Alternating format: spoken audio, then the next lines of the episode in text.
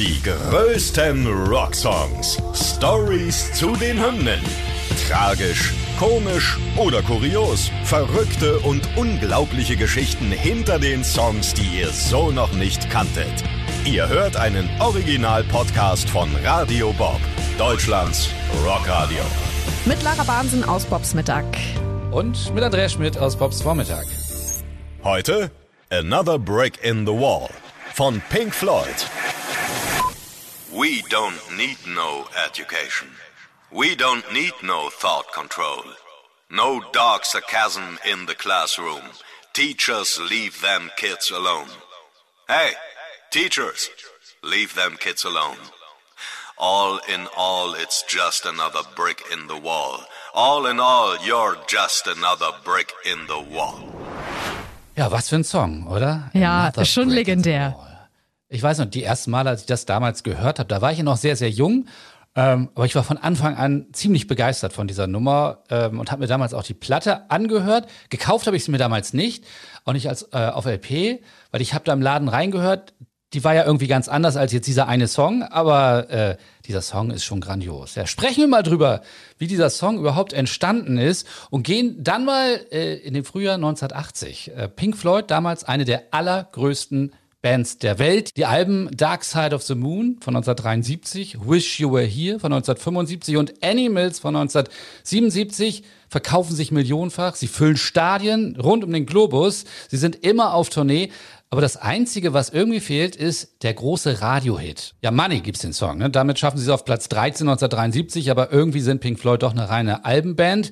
Der Titelsong vom Album Wish You Were Here hätte so ein Riesenhit werden können, aber den bringen sie noch nicht mal als Single raus. Äh, Die einzige Single aus dem Album ist dann Have a Cigar und die geht weitestgehend spurlos unter. Und dann die Meldung, ja, jetzt kommt ein Konzeptalbum. Es geht um die Geschichte eines verbitterten, depressiven Rockstars namens Pink. Und da denken doch alle wieder nur, ja, es gibt da keine Single daraus, da kommt doch kein Kracher. und dann Another Brick in the Wall Part 2. Und der verdrängt damals Queen mit Crazy Little Thing Called Love von Platz 1 der Top 100 in den USA und hält sich dort vier Wochen lang, bis Blondie kommt übrigens mit Call Me. Und jetzt mal ehrlich, was waren das für geniale Charts damals, oder? Ja, auf jeden Fall. Also das wünscht man sich doch heute irgendwie auch noch so ein bisschen, oder? Heute kennt man doch keinen mehr, der da irgendwie in den, in, in den Singlecharts ist, aber damals irgendwie Queen, Another Brick in the Wall von Pink Floyd und Blondie. Also eine schöne Rockwelt damals. Noch vielleicht ein paar Einzelheiten zu äh, Another Brick in the Wall.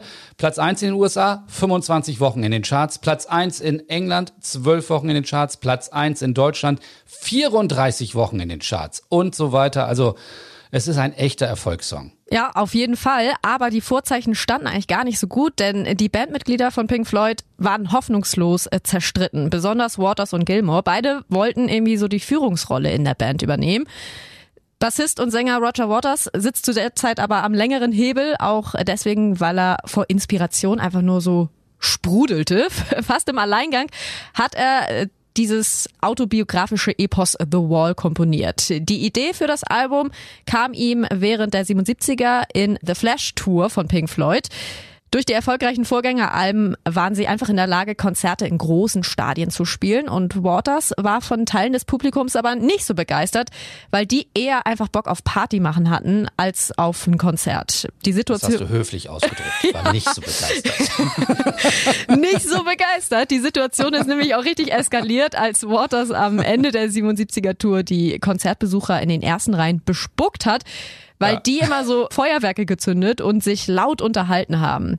Den Vorfall hat er dann später noch mit dem befreundeten Psychologen der Band besprochen und seinen Wunsch geäußert, auf der Bühne eine Mauer zu errichten, um so die Band von den Fans isolieren zu können. Ja, und so ist das Konzept dann tatsächlich für The Wall entstanden. Ja, The Wall, ein Konzeptalbum über einen jungen Musiker, äh, dessen Vater stirbt, er verliert sich in Drogen und Alkohol, er schottet sich ab, er errichtet eine Mauer. Und auf diesem Album also Another Brick in the Wall, Part 2. Es gibt auch noch Part 1 und Part 3, über die reden nicht, die sind auch drauf, klingen auch ähnlich, aber es geht um, um diesen Song eben.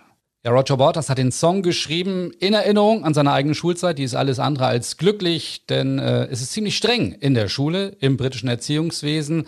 Eigenes Gedankengut bei den Schülern ist nicht so erwünscht. Ähm, und deswegen heißt es ja auch in dem Song, eigenes Denken wird im Keim erstickt.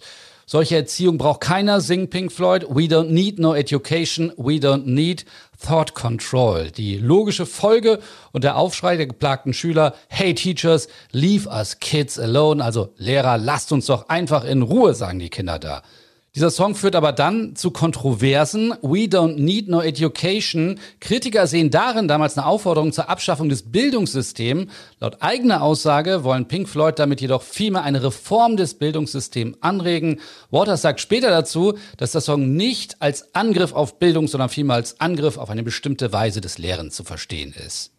Ja, aber obwohl ja damals äh, The Wall eigentlich das Ding von Waters war, haben vermutlich äh, Produzent Bob Ezrin und David Gilmour dafür gesorgt, dass das Album dann so erfolgreich wurde. Ezrin hatte nämlich die Idee, das eher unscheinbare Liedchen Another Brick in the Wall mit einem Kinderchor aufzupeppen. Ursprünglich war der Song nämlich gerade mal eine Minute 30 lang, weil er einfach nur aus einer Strophe bestand. Wer die Urversion hört, erkennt das Lied höchstens noch am Text. Ezrin ließ die Band nämlich fast in so einem Disco-artigen Rhythmus spielen.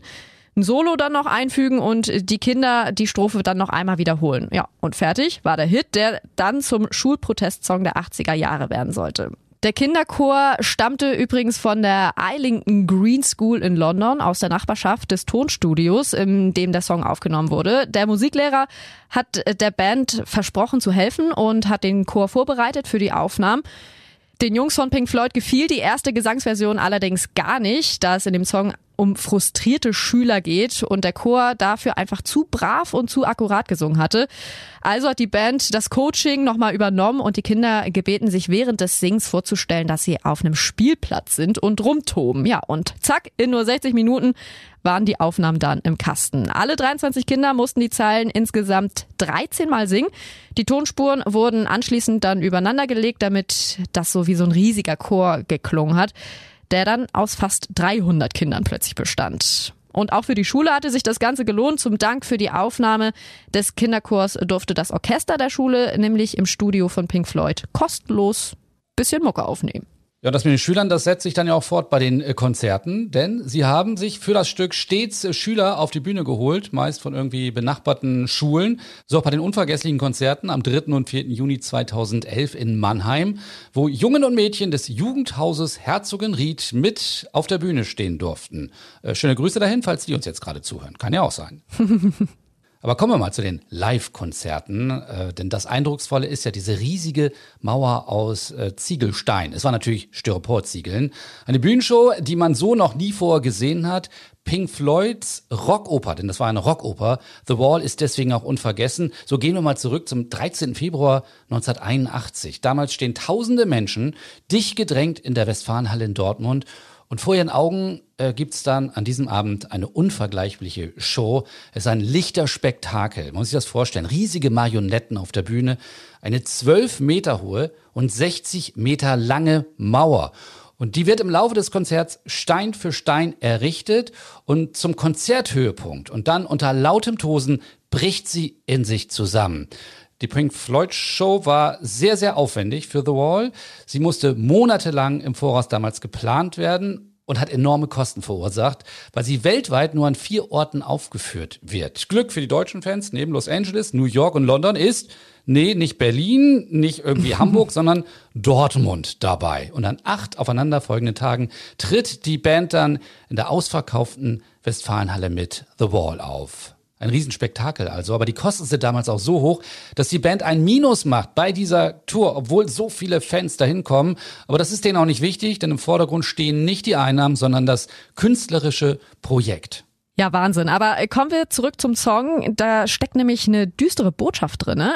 Eigentlich, ja, eigentlich singen die Kinder darin All in all, you're just another brick in the wall. Wenn man aber genauer hinhört, klingt der Refrain plötzlich Hol ihn, hol ihn unters Dach.